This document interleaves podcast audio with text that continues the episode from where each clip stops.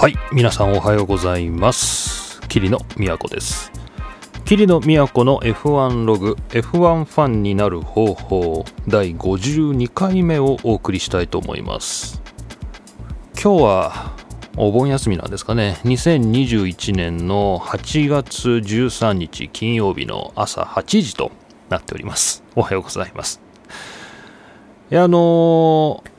ー、先日なんですけどあのこの番組でもですね何回かリクエストがありました。F1 レギュレーションを読むポッドキャストですね、えポート F の三宅さんが主催して、えあと DNF さんとですね、まあ、僕、桐野と、まあ、3人でやっているポッドキャストです、まあ、皆さん興味のある方はポート F の方のチャンネルを見ていただきたいんですが、まあそちらの収録がありましてねついに収録されましたよ。で三宅さんが言うにはですね1年半ぶりだと。あの、レギュレーションをね、スポーティングレギュレーションを読んでるポッドキャストなんで、地味なポッドキャストなんですけど、1年半ぶりの収録だと、まあ、いうことで、まあ、新鮮な気持ちでやったんですが、なんとですね、まあ、また、配信されたら聞いていただきたいと思うんですけど、だいぶ進みまして、レースがね、ついに始まったんですよ。これはね、いいですよね。レースが始まりまして、で、ペナルティのところまで、まあ、読んだんで、まあ、皆さんあの興味があったらですね、ぜひ聞いてください。まあ、いつ三宅さんが配信するのか知りませんけれども、まあ、いずれ出てくるだろうと。で、まあ、そこで、ペナルティのところをね、あの DNF さんがね、これは面白いからここまでやりましょうって言ってですね、まあ、ペナルティまで、まあ、合計4時間ぐらいずっと喋ってたんですけど、でこのペナルティのところはね、確かに面白かったですね。これはまた、あの、ネタバレになります。ネタバレネタバレっていうかもうレギュレーションに全部書いてあることですけど、まあ、改めて読んだところ、すごく面白かったので、まあ、ぜひ皆さんにもね、こう聞いていただきたいなと思います。ペナルティのところが面白かったですね。最近のニュースに絡むところがたくさんありまして、まあ、よかったかなと。で、まあ、これもネタバレっちゃネタバレですけども、まあ、もしかしたらあの向こうのポッドキャストではカットになるかもしれないんでねここで話しておきますけど、まあ、一番僕が面白かったのはこうこの前のね、まあ、ここ最近のレースで、えーまあ、DNF さんがねあの言ってたのがこうツイッター見てるとねこうみんなマイケル・マシに対して怒ってると。こう あのなんかペナルティが出た時にああれか、えー、シルバストンの時かな、まあ、なんかあのあのマイケル・マシがねこうメルセデスに不利なペナルティを出すわけがないみたいなことをこうツイッターでバーっとね、なんかこう、流れてたんだって、そのレース中かな。で、それをね、こう、DNF さんが見てて、ものすごい腹が立ったっていうんですよ、こう。マイケル、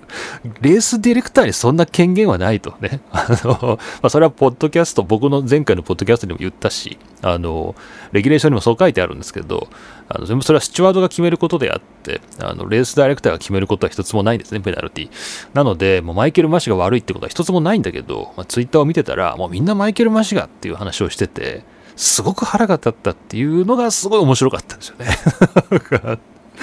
そこで腹を立ててる DNA さんがすごい面白かったんですけど、まあ、まあ、そのあたりのね、思いのこもったあのレギュレーションの、えー、ポッドキャスト、ポート F の方で配信されますので、まあ、また皆さんよかったら聞いてみてください。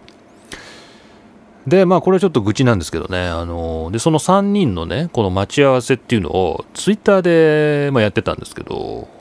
なんかね、その約束の時間になってもね、全然なんか連絡がなくて、あこれ今日やんないのかなってちょっと僕思ってずっとちょっと待ってたんですけどこれおかしいなって。言ってでもこっちからなんか今日やらないんですかっていうのもなんか差し出がましいなと思って。やっぱこれちょっと主催者の三宅さんを尊重してね。まあ、ちょっとずっと待ってたんだけど、まあ、今日ないのかなと思ってちょっとこうおかしいなと思ったら今日行けますか？みたいなね連絡がツイッターの DM で来て行けますよっていう返事をしたんだけどじゃあ待ってますって言われて。どこで？みたいな その、どこで待ってますっていう連絡をもらってないんだけどなと思って、え、どこでですか？って聞いたら、ツイッターのダイレクトメッセージに、こう今、グループ DM っていう、まあだから僕ら3人でポッドキャストやってるから、こう3人、要するに他の2人に対してまとめて送れる DM っていうのはどうもあるんですよね。確かにあるんですよ。ただ、それがこう僕の使ってるツイッターのクライアントのアプリで対応してなくて、表示されないんですよね。そのグループ DM っていうのが表示されない。他の DM は全部見れるんだけど、グループ DM が見られないっていう、まあ、そういうことに気づいて、これは失敗したなと思って、ちょっと申し訳ありませんって言って、まあ、遅刻、20分ぐらいですけど、遅刻して、まあ、本当申し訳ないなっていう、まあ、そんな申し訳なさの入ったポッドキャストですから、あっちのね、あの、ちょっと僕の遠慮した感じをまた聞いてほしいんですけど、まあ、それはともかくひどいよね、ツイッター。ツイッターのグループ DM がさ、この、で、調べたのよ、終わってから。で、僕のクライアントが悪いんだろうと思ってアップデートしてないし、だからちょっとお金払ってアップデートしようかなと思ったんだけど、アップデートしてもグループ DM には対応してないっていうことも分かったというよりも、公式の、あの、クライアント以外では、グループ DM に対応しているものがないっていうことを知って、もうツイッターに対する怒りが、自分が遅刻したことに対する怒りをツイッターに今向けてるんですけど、ツイッター社が API を公開してないっていう、これひどいな。これはちょっとツイッターひどいわ。いやー、ひどい。コミュニケーションのツールなのにね、SNS なんてね、その一部をこう、シャットアウトしてるっていうのは、これはどうなんでしょうね、という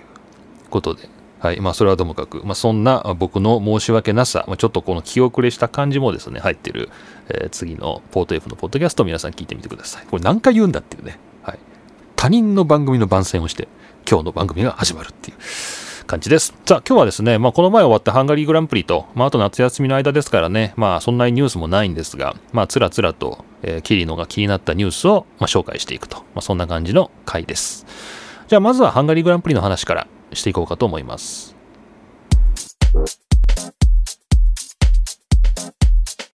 はい。というわけで、ハンガリーグランプリね。ハンガリーグランプリはね、もう2週間前の話なんですけど、まあ、ちょっと忘れかけてるなっていうところがありつつ、この2週間ずっと揉めてた話がやっと片付いたっていうのが1個あるんで、これをまず紹介しようかなと。えー、セバスチャン・フェッテルの話ですね。えー、こちらオートスポーツウェブの、えー、2021年の8月13日の7時なんで、本当にさっきですね、1時間前ぐらいに、確定したニュースです。えー、ベッテルの F1 ハンガリーグランプリ失格が確定、アストンマーチン上層を取り下げ、2位奪還を断念というですね、えー、こちらのニュースなんですが、えー、ハンガリーグランプリが終わった後ですね、まあ、各社燃料のサンプルを FIA に抽出する、まあ、提出する必要があるわけですけども、まあ、これはテクニカルレギュレーションに定められているのが1リッターですね必ず提出しなければいけないと。ところがですね、このフェッテルのマシーンは、どんだけ頑張っても0.3リットル、300ミリリッターしか燃料のサンプルが抽出できなくて、えー、これはレギュレーション違反ということで、失格と、まあ、いうことになるわけですよね。ところがですね、まあ、アストンマーチン側の主張では、えー、データによるとっていうのは多分テレメトリーなんですかね、まあ、そちらでは、確かですね、この記事には書いてないんですけど、1.4リッター残ってるっていう表示が出てたって言ってたかな。まあ、なんかとにかく1リッター以上残ってたはずだと。で、途中でマシンも止めたと。なのに0.3しか出ないのは、これはどうなのと、えー、いうことで、えー、上訴してたんですね。えー、してたんですけれども、まあ、結局、まあ、1回跳ねられ、で、さらに、まあ、もう1回訴えて、まあ、でも、まあ、ダメだったと。まあ、そういうことですかね。まあ、取り下げたということのようです。で、これによりフェッテルの失格が確定しまして、えー、セバスチャン・フェッテル2位、ハンガリーグランプリで2位だったんですけれども、これがなしということになったと。ということで、えー、3位以下ですね、ルイス・ハミルトン以下ですね、全部繰り上がるということで、このオートスポーツの記事はちゃんと書いてありますね、全部。えー、この結果、1位はオコンなんですけども、2位のフェッテルがいなくなりまして、えー、2位がハミルトン、3位がサインツ、サインツよかったね、サインツ。で、えー、4位がアロンソ、5位がガスリー、6位が角田、7位がラティフィ、そっか。で、8位がラッセル、9位がフェルスタッペン、10位がライコネンと。いうことで、えー、キミがポイントを取れたということになったんですね。で、まあ、いろいろとまあランキングでもごちゃごちゃありまして、えー、フェッテルは失格ですから、まあ、そうですね、まあ、選手権ランキングで落ちたよと、まあ、そんなようなことがいろいろあるよということでした。はい。いやー、まあ、これはね、まあ、フェッテルのことはね、もちろん好きなんでね、あの、まあ、残念じゃ残念なんですけれどもまあこれしょうがないのかなという感じもしますよねで、えーまあ、燃料のサンプルを、まあ、1リッター以上残しとかなきゃいけないっていう、まあ、これがレギュレーションで、まあ、これはもちろん燃料を提出してそこの中になんか違反がないかということを調べるということで、まあ、もちろんやってるんでしょうけどね。なので、まあ、0.3リッターでも、まあ、取れて渡せれば、まあ、それで分析できるじゃないかと、まあ、もちろんそういう考え方もありますよね。なので、これちょっとレギュレーションがおかしいんじゃないかと、まあ、そういうですね、まあ、考え方もあるとは思うんですけど、まあ、もちろんそうかもしれないですね。現状の、まあ、例えば分析技術をもってすれば、まあ、仮に、まあ、1リッターとは言わないまでも、まあ、0.1リッターでもあればいいよとかね、あのまあ、そういうことなのかもしれないですけど、まあ、現状を1リッター以上残しとけっていうことになってるんで、まあ、これはダメよと。で、まあ、考えてみたんですけど、あのまあ、これはよく言われることですけど、あの、0.1秒違うって言いますよね。1リッターの燃料で、まあ、これはサーキットとか、えー、まあ、いろんなところの条件によって違うんでしょうけれども、まあ、大体燃料1リッターで、ラップタイムが0.1秒違うと。まあ、そんなようなことをざっくり言うじゃないですか。で、まあ、そう考えると、マストンマーチン今回、まあ、どれぐらい残ってたかっていうのはわからないですけれども、まあ、0.3しか燃料が取れなかったと。で、まあ、他のマシンは1リッター以上残してると。まあ、そういう意味では、まあ、最終的な帳尻で、まあ、フェッテルはマイラップ0.1秒早かったっていうことになるっていうのは良くないってことですよね。その 要するにね。こう、この重量がラップタイムに与える影響っていうのが、まあ、モータースポーツはすごく重いので、えー、まあ、分析ができるかどうかというよりは、レースディスタンスを通して、ま、どれぐらいフェッテルがそこで得をしてたのかっていうことを考えると、まあ、まあ、失格になってもしょうがないのかなっていう感じなんですかね。はいまあ、これは僕なりの理解ですけれども、まあ、皆さんなりのいろんなこう理解の方法があるとは思うんですが、でまあ、そういうことなのかなと。でちなみにこの燃料1リッターで0.1秒得するっていうのは、どこで聞いたんだろうっていうのは、僕もちょっと定かではない、えー、ですけど、ちょっと調べてみたんですけど、まあ、レディットのですね、えー、How much slower does a kilogram of fuel make an F1 car っていうですね、えー、まあ、1kg の燃料が、まあ、どれくらいえー、マシンを遅くするんですかっていうですね、そういう、まあ、レディットのスレッドがある。これ2018年の、まあ、3年前のスレッドなんですけど、まあ、その中で、えー、ブランドルが、マーティン・ブランドルがですね、えー、a tenth of a second per lap per liter of fuel というふうに、まあ、言ってたというですね、まあ、そういう、えーまあ、書き込みがありまして、まあ、どうもこの辺かなと。あのえー、まあ、厳密にはもちろんサーキットとか、まあ、気象状況とかですね、まあ、いろんなことによって変わるんでしょうけれども、まあ、大体、まあ、1リッターで、まあ、0.1秒、えーまあ、早くなる、遅くなると、まあ、そんなようなことがあるという、まあ、そういうことなのかな。でも、まあ、ちょっと3年前のね、知識だとしても、ちょっともう古いかもしれないので、まあ、ちょっと皆さん、もしツッコミがあればですね、えー、お寄せいただきたいと思います。まあ、ともあれ、まあ、フェッテルが、まあ、失格になったというのは非常に重い、まあ、最低ではあるんですけれども、まあ、これは燃料の成分が分析できるかどうかというよりは、ラップタイムに与える影響があまりにも大きいので、まあ、これはもう失格にしとくしかないと、まあ、やっぱそういうふうに理解するしかないのかなという感じですね。はい。まあ、本当にちょっとフェッテル残念ですけれども、まあ、しょうがないと。まあ、そんなハンガリーグランプリ一つ目のお話でした。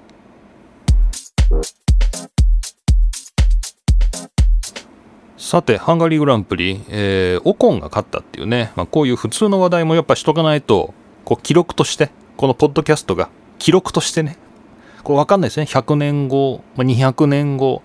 まあわかんないです。こう100年後ぐらいに、まあ、外宇宙の生命体がね、地球を発見した時に、こう何らかのこう発掘調査を行った時にね、まあ、仮にこの番組が出てきたとして、これは一体何なんだっていう時にね、やっぱ全部、なるべくこうメジャーな話題も残しといた方がね、まあ、将来的にはいいだろうということで、まあ、オコンの話を ちょっとしておこうかと。でこのエステバン・オコンという人なんですけれども、まあ、今アルピーヌで走ってますけれども、まあまあ、それなりに苦労人ということで、えー、F1 の中でね、えー、まあ、感動した人も多かったんじゃないかなと思います。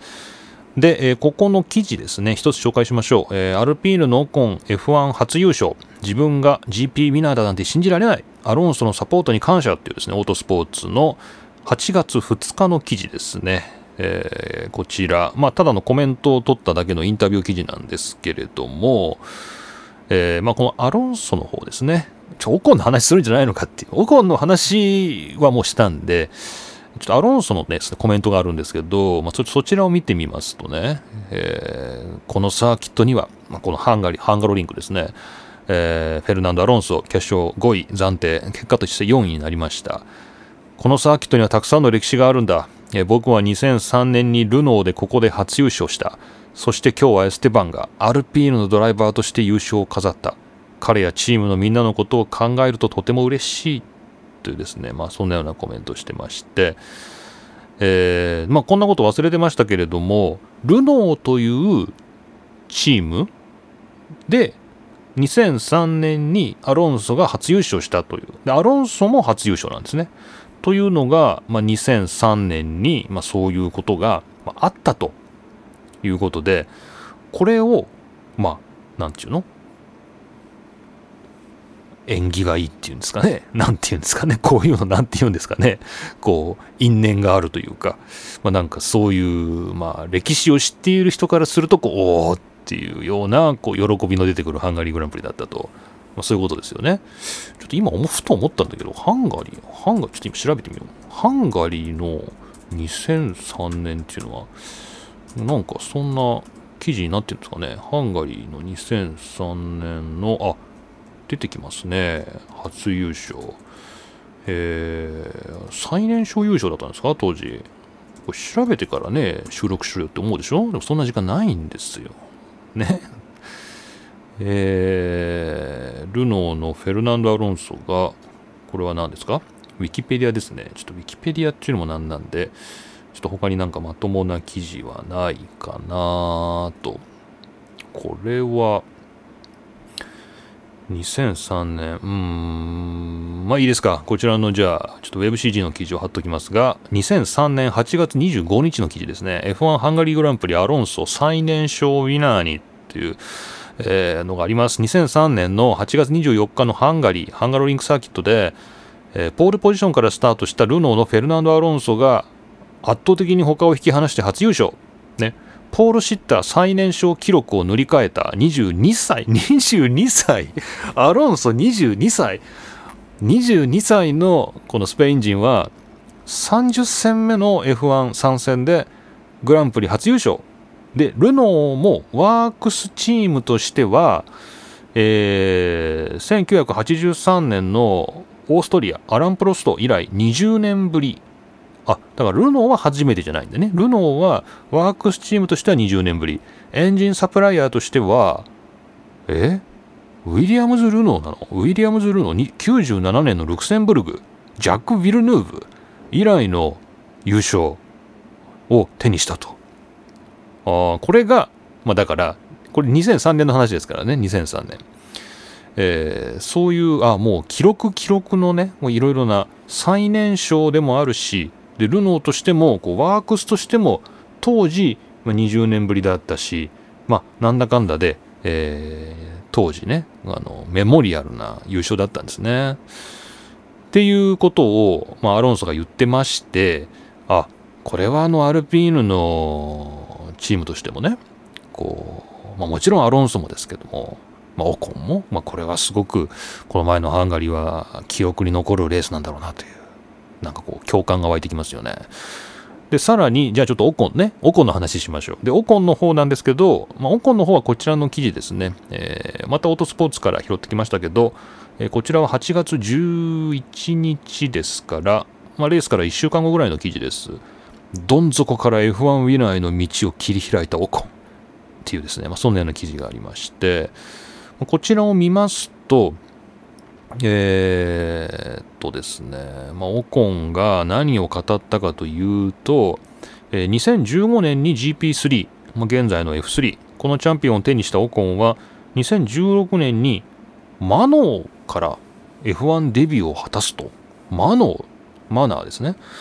マナーから F1 デビューを果たすと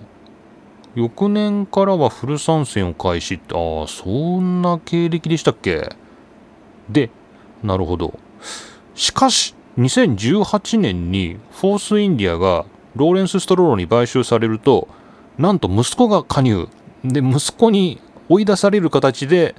えー、オコンは1年間乗れなかった。という、まあ、そういうドラマになるわけですね。なるほど、まあ、これはもちろんあのランス・ストローロの話ですね。で、えー、当時は非常につらかったと、えーまあ、最低の状態だったと、まあ、ところが2020年にルノーに移籍してグランプリに復帰してで、まあ、今年があるということで、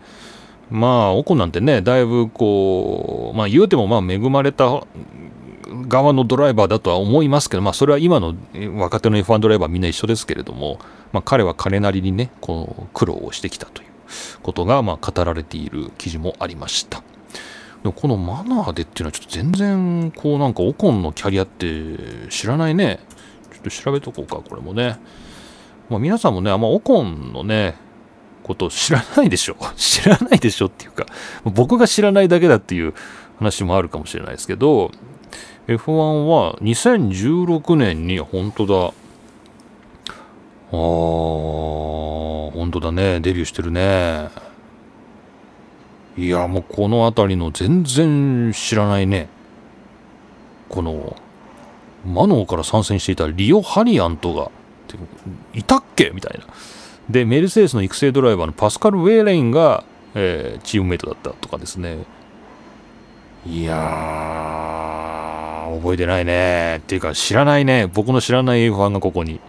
ちょっとまた勉強しておきたいと思います。というわけで、まあ、いろいろあるわけですけれども、えー、まあ、オコンとしてももちろん初めての優勝だし、このアルピーヌというチームになってからも初優勝ということで、まあ、これは大変めでたいと。で、この優勝、ハンガリーでの優勝にこう絡んだ、まあ、歴史のね、中では、アロンソが2003年にこのハンガリーで初優勝を挙げていたという、まあ、そんな、ま、ドラマもありまして、まあ、今回のオコンの優勝の陰にはですね、こうハミルトンを必死にブロックしてくれた、アロンソの、ま、チームワークがあったということが言われてますけれども、まあ、そのアロンソも、まあ、多分こう必死に防戦しながらね、まあ、もちろん俺の給料上がらないかなって思いながらもちろんやってたとは思いますけれども、まあ、その中、まあ、そんな気持ち7割の中としても、まあ、これ邪推ですけど、まあ、3割ぐらいは、まあ、ここでオコンが初優勝したらとかね、アルピーヌが初優勝したら、これもまた、俺の手柄になるなという、まあ、そんなようなところもあったんじゃないかと。まあ、ちょっとアランアロンソが腹黒すぎるという話もありますが、まあ、そんなような想像をしつつですね、まあ、オコン、おめでとうございますと。まあ、そんなハンガリーグランプリでした。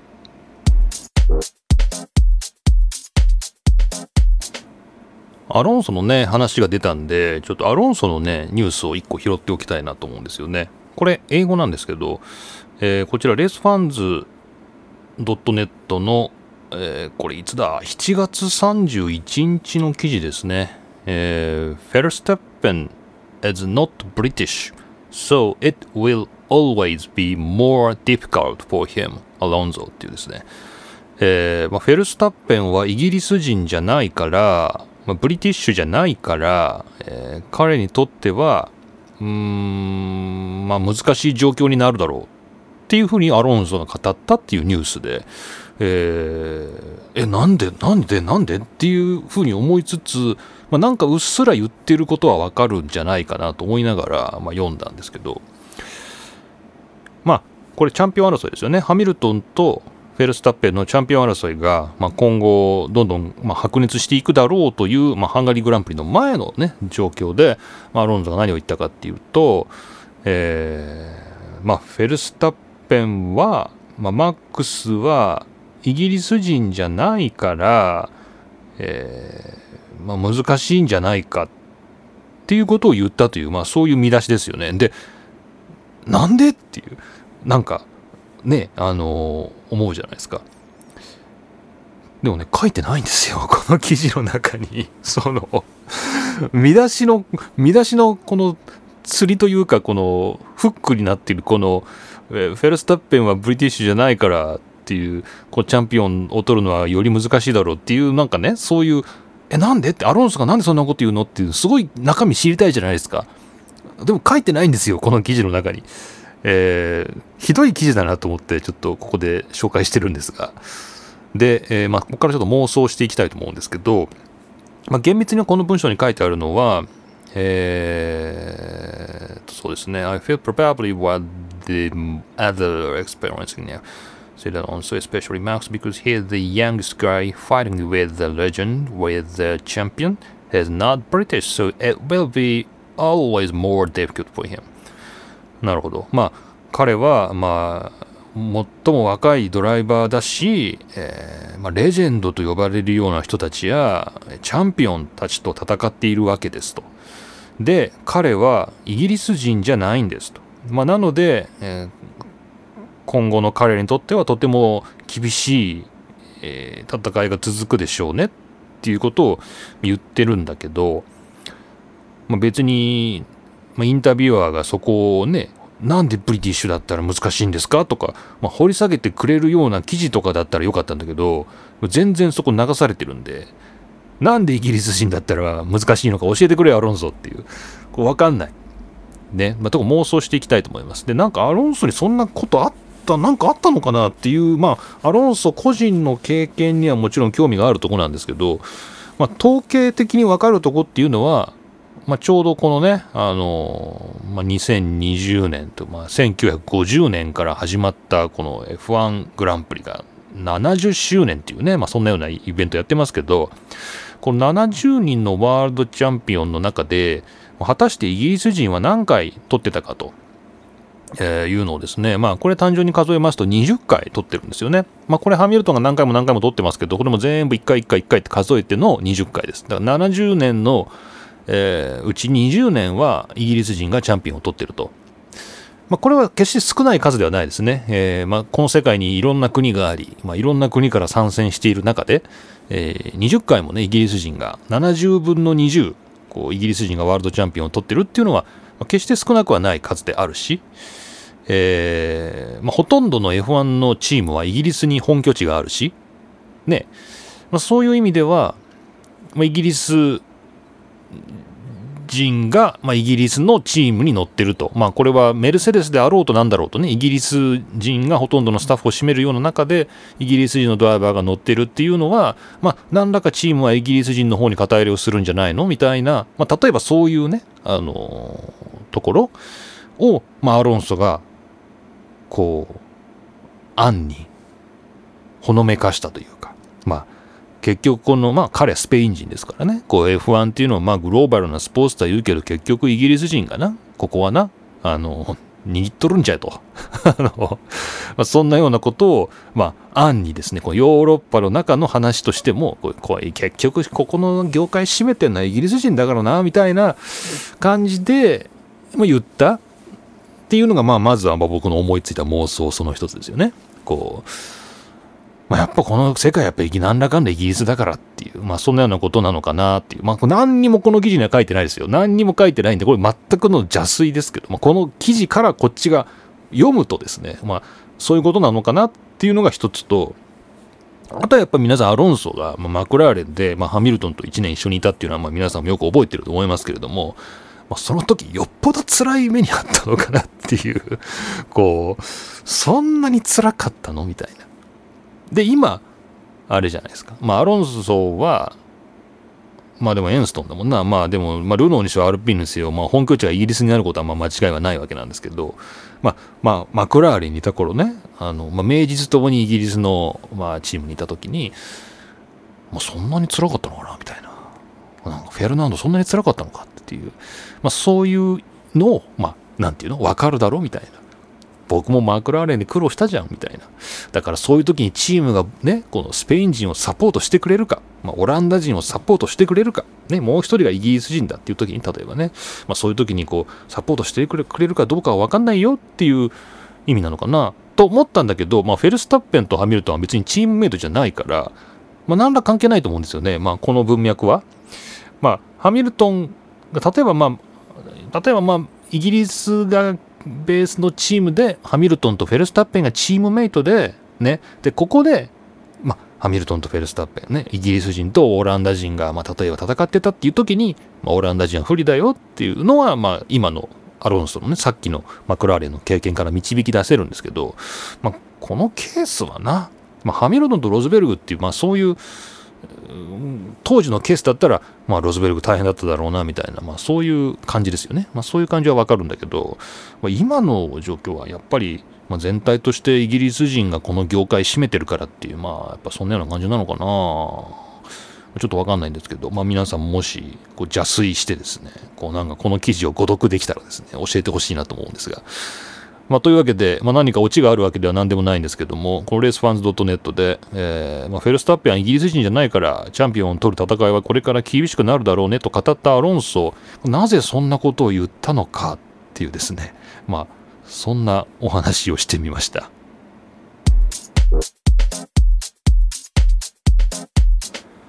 いやー、あのー、時事ネタですよね、これ。えー、ワイヤードのいつの記事でしょう。8月9日、2021年8月9日のワイヤードの記事です。米国でバズらなかった東京オリンピックっていうですね、まあそんなような記事がありまして、まあこれ読んでね、あ、オリンピック終わったのかと、あの、いうふうに思ったのと、まあ同時に、このバズらなかったっていうね、アメリカで東京オリンピックがバズらなかったっていうこのワイヤードの分析している内容が、あこれってバーニー時代の F1 だなみたいな。こうなんかちょっと懐かしい気持ちになったんでちょっと上から目線で紹介しようかなと思いまして。はい。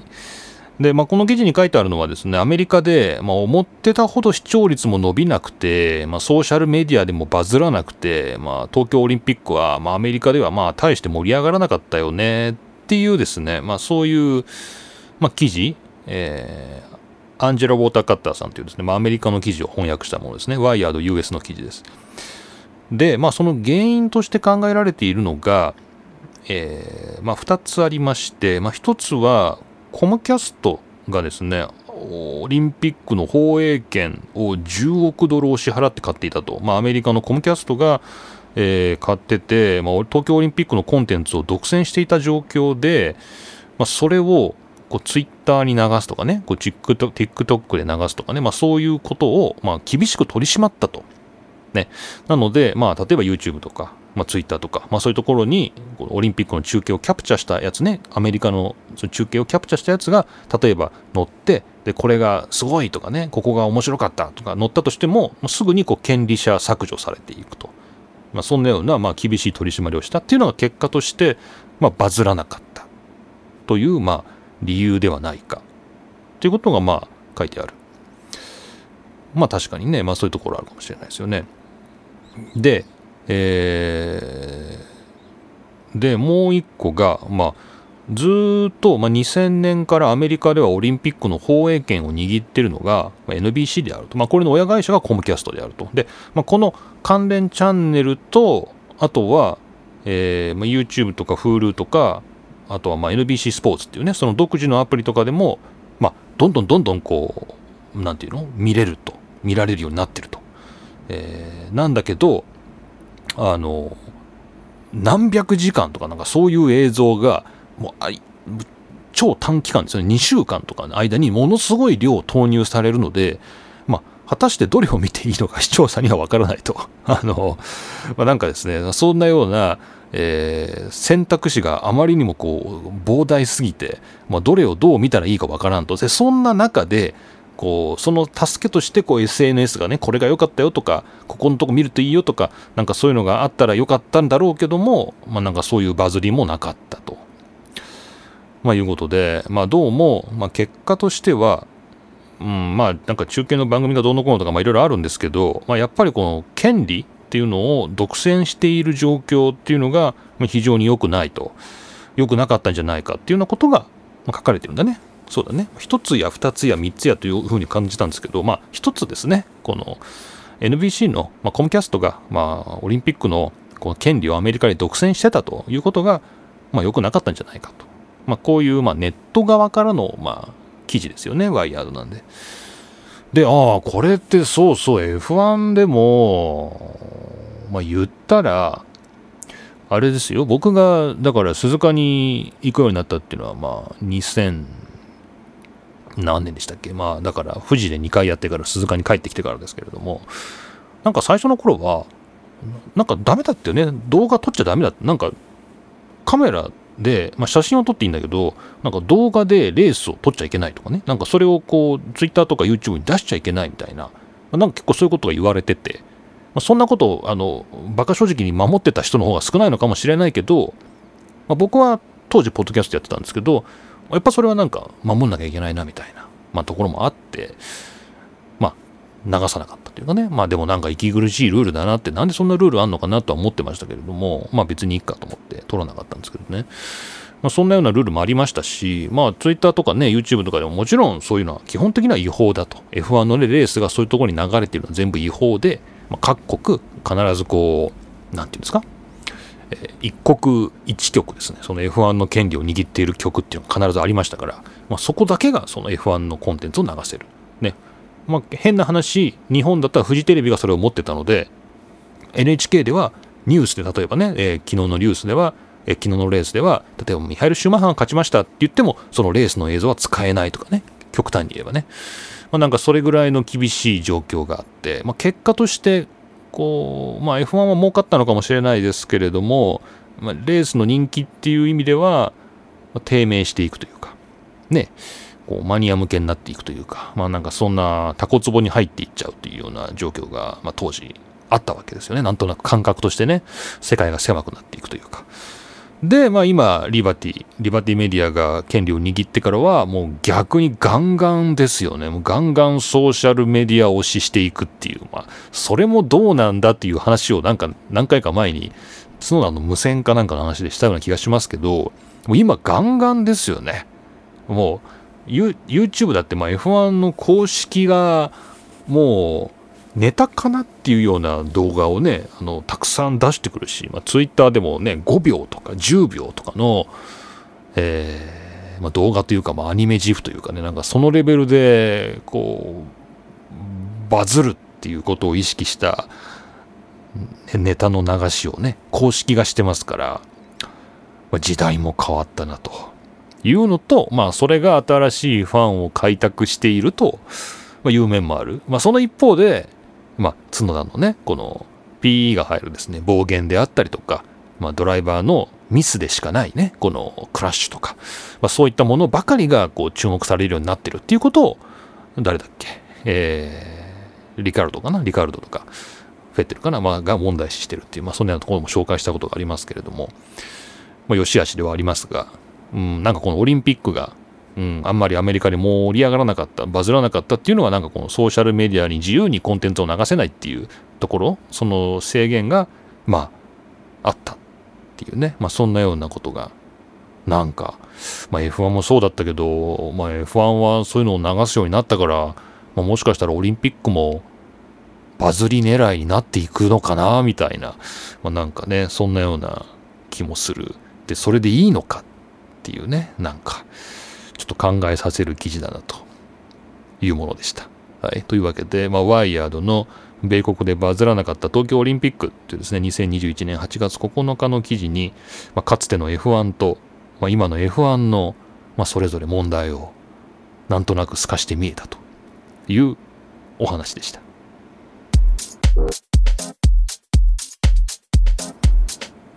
えーと、これも最新のニュースといえばニュースなんですが、ハンガリーでもですね、まあちょっと問題になってましたけども、バンバンバンバンクラッシュした、そのクラッシュした時のお金誰が払ってくれるのっていうですね、まあちょっとそういう問題が今起きてまして、まあ、それの最新情報ですね。こちら、レースファン .net で、えー、Haas reject call for budget cap breaks to pay for crash damage というですね、まあえー、キース・コランティンの記事ですけども、これは8月13日です。今日のニュースですね。えー、これはですね、まあ、文脈といたしましては、フェラーリのですね、マッチア・ビノットがですね、チーム代表のビノットが、えー、まあ、この前半戦でもうフェラーリはこのクラッシュのダメージを、ね、マシンのクラッシュに対してそれをこう修理する、直すっていうために、まあ、膨大なお金を費やしてきたと2.1ミリオンパウンドと書いてありますんで、まあ、210万パウンドですね、ポンド。まあ、1ポンド150円ぐらいなんで、まあ、皆さんちょっと適当に計算してください。まあ、何十億ですかね。えー、というお金がまかかったと。えー、で、これに対して、あの今、バジェットキャップでね、つまり予算制限をして、まあ、その枠内でチームを運営しろっていうことに、まあ、ルール上どんどんなってると。だけど、まあ、そこに、まあ、自分のミスね、ドライバーのミスとか、チーム、自分のチームのミスとか、まあ、そういうものはしょうがないにせよ、全く自分には問題がないのに、他からもらった事故とか、他のドライバーがいきなりぶつかってきた事故とか、なんかそういう自分のチーム、自分たちのチームに原因のないクラッシュに対してお金をね、使った、使うっていうのは、これはバジェットキャップがある中では厳しいと。不利だと。まあ、だから、あの、そういう時には、その相手のチームが払ってくれるようにとか、なんかこう、バジェットキャップね、それぞれ予算制限をしてる中で、まあ、他のチームの原因で受けたダメージを自分のチームが払うのは、これはおかしいと。だから、空いてるチームがその払ってくれと、お金をね。払ってくれまいかということを、まあ、ビノットが言ったという、まあ、そういう発言が、まあ、文脈としてありまして、で、さらに、まあ、ハンガリーでは、まあ、多重クラッシュもありまして、で、このお金誰が払うのみたいなことになって。で、フェラーリが、もうこれはまあちょっと原因を作ったドライバーが全部払ってくんないかな、みたいな。まあだからハンガリーで言えばま、全部メルセデスが払ってくんないかな、みたいなですね。まあそういうことになるのかもしれないですけど、えー、まあという発言をしたわけですよね。で、まあ、これに対してハースのギュンター・シュタイナーが、まあ、ハースはまあお金のない、ね、独立系のチーム、まあ、今 F1 のグリッドに並んでいるところで、まあ、独立系のチームっていうのはもうハースとアルファロメオしかないんですかね。ウィリアムズはもうなんかちょっと微妙な感じになりましたんで、まあ、そういう意味では、まあ、お金もない。でしかも、まあ、言ったらまあ、フェラーリの息がかかっているというふうにも見られると、まあ、この件に関しては、ハースは真っ先に、ま、お金もないし、まあ、フェラーリのお世話にもなってるし、真っ先にビノットさんの言う通りですと。ね、あの、言うかと思いきやですね、そこはシュタイナーがですね、こう、言いましたね。おかしいと、それは。ね。あの、フェラーリが言っている、まあ、その件。あの、まあ、それを言うなら、で、この、ここからはあのギュンター・シュタイナーの意見ですけれども、そのね、フェラーリが言う気持ちもわかると。ね、何十億円ももう使ったと。でもそれは、うちだって一緒だと。ね。あの、うちだってそれなりに、あの、自分とこの責任じゃないようなクラッシュに対してだってお金を払ってると。ね、それはどのチームでも一緒だと。で、まあ、ここで彼が言ってるのは、We need to live with that. 我々はそのリスクと共に生きていかなければいけないんだと。ね、We need to budget for this、ね、そのための予算っていうのを、まあ、用意しておくべきだと。ね、で、えー、さらにシュタイナーは We need to be flexible enough、ね、そあのそれなりの自由度っていうか余裕を持っておかなければいけないと。ね、That's good management、まあ、それがいいマネージメントだと。それがいいチーム運営ってもんじゃないのかと。ね。まあ、そんなようなことを言ってまして、えー、まあそういうのも含めてのバジェットキャップっていうことで考えていかなきゃいけないでしょっていう、まあ、そんなようなことを、まあ、シュタイナーが、まあ、言ったっていう、まあ、いい話というか、まあ何なんでしょうね。まあ、えー、いい話じゃないかもしれないですけど、まあファンの一視点としてみても、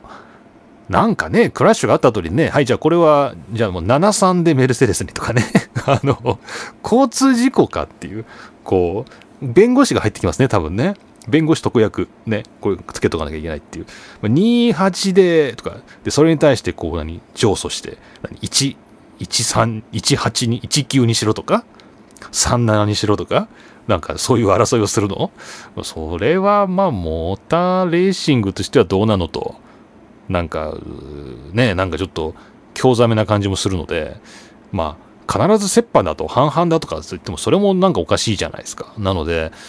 うん、まあ、お互いお互いね、その好きで、好き好んでクラッシュすることはないとね、事故ることはないという前提のもとで、まあ、起きてしまったことは仕方がないと。で、その、そういうことが起きるかもしれないという予算も組んどけと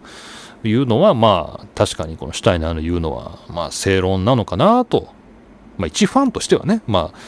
そう思ったんですが、これ皆さんどんな感じなんでしょうかね。えー、まあ、難しいね、これ。まあ、これちょっとどう展開するか分かりませんけれども、まあ、今後もね、もしかしたらまだまだこの話は続くかもしれませんので、まあ、一応最新情報ということで、まあ、フェラーリのビノットが、これちょっとバジェットキャップの中では他人のもらい事故までうちのチームが払うのはおかしいから、どっか原因を作ったところで払ってくれませんかということを言ったことに対して、シュタイナーがですね、それおかしいやないですかという話をしたといういい話、お届けしました。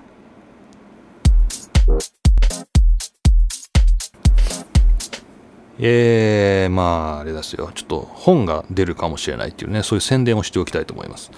これあの、パドッククラブでしかまだ話してなかったんですけど、まあ今、キリの、まあここでポッドキャストやってますけれども、まあ本業は、まあ、研究者というかですね、まあ、大学で教えたりとか、まあ、論文書いたりとか、ま、そんなようなことをしてるわけですが、まあ、別に専門は F1 というわけではありません。ね、全然モータースポーツとかね、えー、空気力学とかね、なんか全然そういうことではありません。全く関係ないんですけれども、ま、そういう仕事をやってると。でですね、まあ、そういう仕事で、まあ、いろいろ仕事は仕事ですから、まあ、仕事としていろいろやってるわけなんですけれども、まあ、そういうところに F1 とかね、まあ、こういうポッドキャスト、こういうの持ち込んだことって今までないわけ当たり前ですけど、まあ、それは皆さんがね、会社員だとして、まあ、会社でやってる仕事、で、自分が見に行っているレース、これがくっつくことがあるかっていうと、まあ、それは基本くっつかないから意味があるわけで、まあ、それが余暇、ね、えー、というものですよね。なんですけども、えー、この前ですね、まあ、だいぶ前ですけど、まあ、そとはいえ半年ぐらい前か、かな ?1 年ぐらい前かな？まあ、半年ぐらい前かな？えー、まあ、これこれこういうことでと。まあ、こういう本をね、こう、仲間で出したいと思うんだけどと。まあ、そんなようなことを、うちの知り合いのですね、まあ、大学の先生がですね、まあ、企画として持ってきたと。で、ちょっと桐野さんも一つ、ここに書いてくれませんかと。なるほどと。いいですねと。まあ、ところが僕の専門でね、まあ、なんか書くというのも、まあ、あまり面白くないと。勝手に僕はそう思っただけなんですけど、まあ、なんかつまんないなと。飽きたなと。で、まあ、そういえば、F1 もずっと見てるし、まあ、なんかちょっと、まあ、今までそんな論文とか、専門的なこと、一つも書いたことないですけど、まあ、なんだったら一回ちょっと F1 で書いてみてもいいですかみたいな。こう無茶ぶりというか、まあ、半ばジョークという、まあなんていうか、まあまさかそれで OK が出ることはないだろうっていうようなね、まあそんなような気持ちもありつつ、まあその取りまとめてくれてる先生にですね、F1 ってどうですかね？みたいな。その本のご趣旨としてもですね、まあ、大学1年生が、かな？大学1年生や2年生が、まあ、これから卒業論文を書いていこうっていう、まあ、そういう、まあ、主に文系の学生がこう読んだ時にこうインスパイアされるというか、まあ、こんなテーマで論文書いていいんだみたいな、なんかそういうインスパイアされる、こう、専門書とはいえ、こう、すごくいろんな人に手に取ってもらえるようなものを作りたいんですよねっていうね、まあ、そういう思いで企画書が書かれてたので、まあ、であればね、僕の専門の、まあ、そんななんかタコ壺の中の壺の中の壺に入ったようなものを書くよりは、パッとこう、なんか世間に開けたね、面白いこと書いた方がいいんじゃないかなっていうことで、例えば F1 なんて書けますかな？書けますかな？書けないかもしれませんが、書け書けるかな？みたいなことで、まあ、企画をね、一応出してもらったんです。で、編集会議にかけますねっていう感じで、ちょっとこの出版社の方に持ってってくれたんですよね。で、そしたら、桐野さん OK でしたと。OK でしたんだ。OK なんだと。OK なんだと思って、でその人もすごいなと思って。いや、まあ、じゃあ、あの、期待してますんで、みたいな。ホンダも最後の年だし、みたいなこと言われてですね。そうですね、みたいな感じでですね。まあ、引き受けたんですけれども、現在難航してますね。難航中ですね。まあ、一応、第一項的なものは書いてあるんですけれども、あの、これはちょっと皆さんの助けが必要かもしれませんね。っていうちょっとずっと考えてたんですけど、かけどもかけどもですね、まあ、これはちょっと変な話、面白い話だと思って聞いてほしいんですけど、まあ、原稿をね、書く、書けば書くほど、このポッドキャストで話をした内容しか出てこないんですよ。だから、このポッドキャストのノベライズみたいになってるんですね、原稿がね。で、それはこのポッドキャストやっている人と、まあ、聞いている人にしかわからないことであって、もう全く何ら気にする必要はない。ね。それは読者層とは全く被らないだ、被らないだろうから、全然いいとは思うんだけど、僕が読んでて、これなんか本当にこう、ポッド、番組本じゃんみたいな、番組、僕のとこだけね、番組の企画じゃんみたいな風になってて、これでいいのかっていうねこれで大丈夫なのかなっていうことが確信が持てないっていうのが、まあ、現状でね、まあ、例えばですけどちょっと今原稿が、ま、ここにあるわけなんですけど、まあ、ちょっと見てみますと、えー、今どんな感じで章立てがねこう自分のところでされてるかっていうとこれまだまだ全然あの本の全体のタイトルとかねあのそういうのはこれからあの原稿を出してからまあすり合わせをしていくという、まあ、そんなような感じではあるんですけれど、まあ、例えばま F1 やっぱこうファンのねこうまあ、このポッドキャストもやってることだし、まあ、F1 ファンっていうねその立場からこの F1 のスポーツっていうのをまあ分析してみるというか、まあ、考えてみるっていうのはこれ十分ほとんどのね大学のこう卒業論文として成り立つんじゃないかっていうようなことで、まあ、書いてはいるんですけどまあ例えば、まあ、なんでそうですねまあファンは、えー、サーキットに足を運ぶのか なんでサーキットに足を運ぶんだろうかみたいな話とかねこれなんで行くんですかサーキット本当にっていうのをま書いててですねまあ、例えば僕らは F1 もマシンはま基本的には運転できないですよね。操縦できない。だからま基本的には見なきゃいけない。見てるだけだっていうね。まあ、そういう意味では自分がやれるスポーツとしてはまあ近くの例えばカートとかね。まあそういうところではそれ体験できるわけなんですけど、まあ、直接 F1 っていうものを体験できないっていう、まあ、そういうまあ、サッカーとか野球とかに比べると、まあ、だいぶこうファンとしてはスポーツとの距離があるっていう、まあ、そこから話は始まるわけですけど、そんな中で、まあ、サーキットにレースを見に行くっていうのは、まあ、かなりこうそのスポーツに近づける、まあ、場場所ではあるわけですよね。ところがですよところがですね、まあ、行ったところで何がわかるかっていうとほとんど何もわかんないじゃないですか。これから日本グランプリのねこう今年あるのかないのかっていう判断がされるということで、まあ、もしあるという判断がされれば行こうとは思ってますけど、まあ、じゃあサーキット行ったところでレースがわかるかっていうとわかんないんですよね。これはまあ大方皆さんあの納得していただけると思いますけど、まあ、よっぽど家でこうラップタイムのチャート見ながら中継見てる方がレースはよくわかる。で解説の人も的確な解説をしてくれるしまあなんかよっぽどねこうネットでも、まあ、ツイッターを見ながらねこういろいろ見ながらチームのラジオもね流れてたりするし、まあ、こういうのも全部見ながら、まあ、総合的に楽しんだ方が、まあ、明らかに家で見た方がレースは理解できるのにでもなぜファンはサーキットに行くのだとこれちょっと面白いじゃないですか。で、これはまず考えることができるんじゃないかと、一つのネタとしてね。例えばこう卒業論文で考えてみたらどうだみたいな。例えばそういうのとか、もうここで話した段階ですでにもう番組のネタ本になってるんですけど、ま、例えばそういうの面白いじゃないかと。で、ここでまあ例えばこういう理屈でこうだとかね、こういう理論を使うとこうだとか、まあそんなような話がされるわけですけど、まあ例えばなぜサーキットに行くのかとかね。あとは、まあ、やっぱこうハミルトンの、まあ、最近人種差別ですね、レイシズム、この前のシルバーストーンの一件でも、またこうハミルトンに対して、こうレース後、こうソーシャルメディアで、まあ、彼に対して、まあ、なんかひどい言葉が投げつけられたと。いうことで、まあ、各チーム F1 がですね、ノーレイシズムだと、ね、人種差別は許さないんだということを改めて出してましたけど、まあ、とはいえですよ、もうこの F1 っていうスポーツ全体としてそもそもレイシズムじゃないですかっていう、まあね、あのー、まあ、そういう差別主義的なところがあるじゃないですかっていうので、みんなイケメン好きじゃんっていうね。でなんだこのイケメンをめでるっていうこの気持ちは一体何なんだろうってこれを考えてみたらどうですかっていう、まあ、そんなような話ですね。がされてたりとか、まあ、あと最後はもうナショナリズムですよね。やっぱこう日本のね、まあ、こう角田がってみんな言うとサッシャまで。サッシャまでですよ。ハンガリーでね、こう多重クラッシュがあった時でも、これ、角田はでも来てますね。って、角田は勝てるか、角田がいいかも、みたいな。こんなこと言うのは不謹慎かもしれませんが、とか言ってね、こう、角田を押してくる、まあ、ホンダを押してくるっていうね、これに対して、こうなんか居心地の悪いところもある。っていう気持ちって皆さんないですか？なんかこう、それを素直に嬉しいっていうね、ところも、まあもちろんあるけど、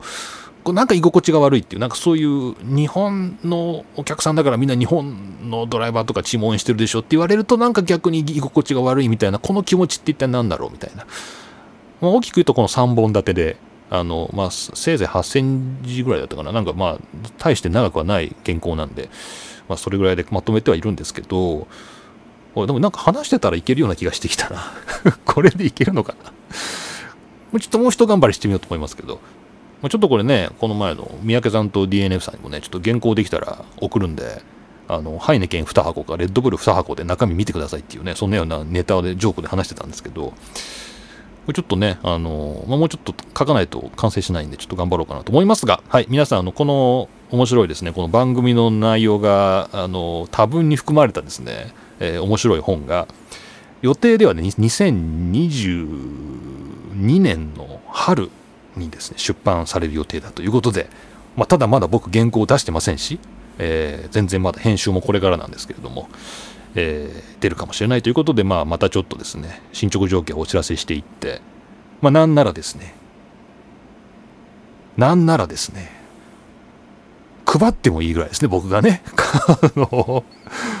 お便りの採用にこう本を一冊プレゼントするっていうね、僕が自腹で買った本を差し上げるっていうのは、まあ、それぐらいのことをしてもいいのかなと思いつつですね、まあ、それもアホらしいなと思って、まあ、皆さんに買ってもらおうと、まあ、そういう算段でおりますので、はい、まあちょっと頑張って書こうかなと思ってます。というわけで、はい、まあ、今、桐野が頑張ってること、まあ、ポッドキャストももちろん頑張ってますけれどもま、ちょっと本職とこの趣味っていうのをこう初めてこうくっつけてみるっていうね、まあ、そんなような試みをやってますので、まあ、形になればまた宣伝しようかなと思います。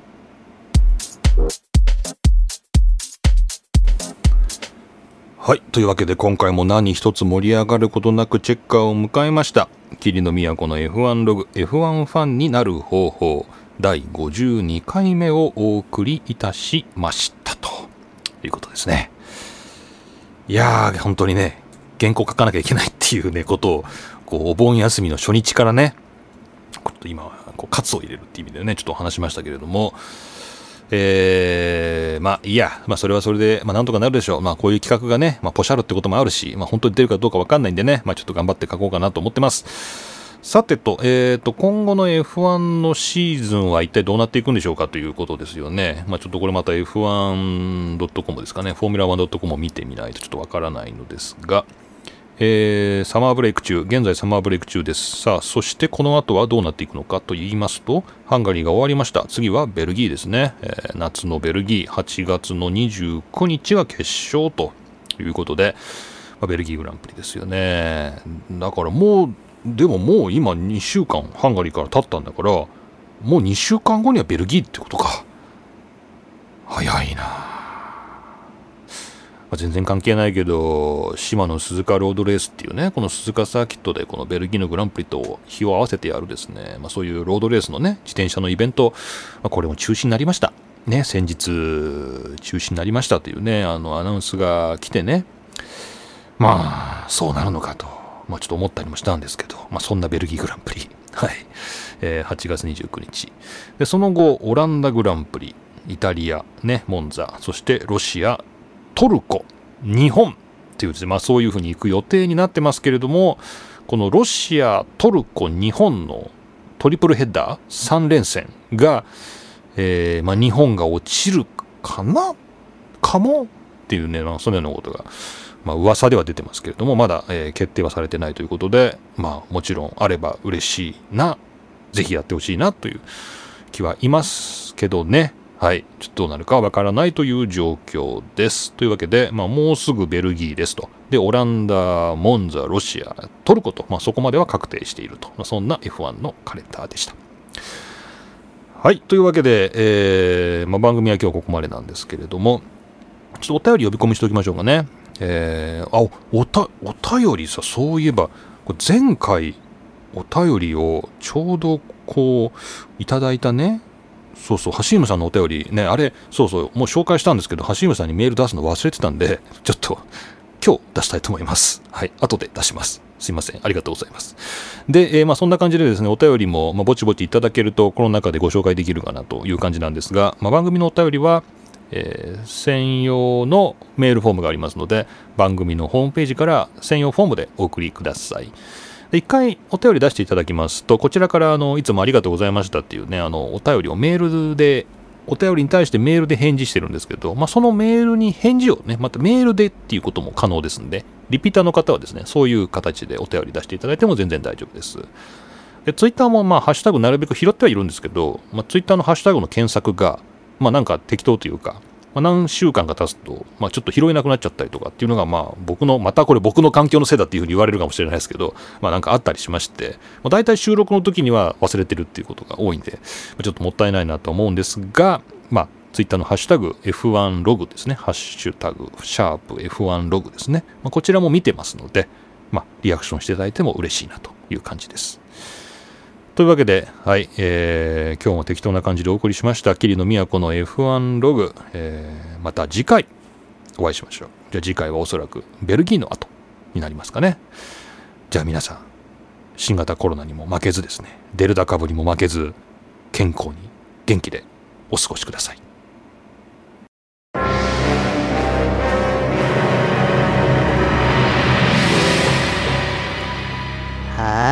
はい、ゆうさん。はい、今日もやってみたいと思います。うん、グリルデグリッはい。まあ、やるのね。まあ、オタクですよね。はい。はいね、オタク・ザ・グリッドというやつですけど、今回はワールドチャンピオンを全員70人ですね、順番に行ってもらおうという、まあ、この墓場にいるあなたにぴったりのこの有り余る時間を使って、ね、じゃ早速行ってみましょう。2020年からお願いします。え ?2020? はい。あの、まあ、うん、これは、まあ、どっかにいるローズベルグがいるっていうことですよ ね。そうですね。どこだったかっていう話ですけど、もうそれは2016年がローズベルグだっていうことはまあ、まあ覚えてるんで。ということは、20、19、18、17はルイス。はい。で、ローズバルグ。はい、正解ですね。はい、まあ、次。そんな感じ。いやいや、まだ、まだまだまだまだまだまだ。いやー、わかんない。いや、そ、そろそろセブじゃないの？そろそろセブ。あ、これ、まだ言ってないです。まだ言ってないです。そうそう。セブさ、そろそろ来るでしょ？来る来る来る。いや、2009年がジェンソンだっていうのも覚えてるんですよ。ブロングランプリ。それも覚えてるんですよ。だから、そこまでの間に、こう、どう、フェッテルとルイスがいたのかっていうところが問題なんですよ。わかるでしょ。いや、わかんない。いや、でも、いや、そうだよ。セブは4連続の4作シー論理的に考えチャンピオンだから、だから、だから、そうそう。だから、だから、2016はローズバーグだから、そうそう。まあ、2015はルイスだな。おお。そうだな。じゃあまあ、そろそろ2014ぐらいそうそうそう。2014、13、セブ、セブ、セブでいいじゃん。セブしようよ。1個余るじゃん。早く終わろうよ、これ。ジェンソンまで2個余るじゃん。そこがルイスはないわ。終わんねえのか、これ。ルイスは2008だから。そうでしょほら。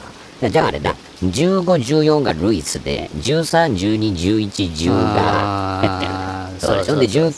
2009がバトンでね。そうだね。でしょ？で、2008がルイスじゃん。そうっすよ。で、2007がアロンソだ。おやってはいけないところで、あごめん。そう。これはもう、給水、鈴が歩けないですよ。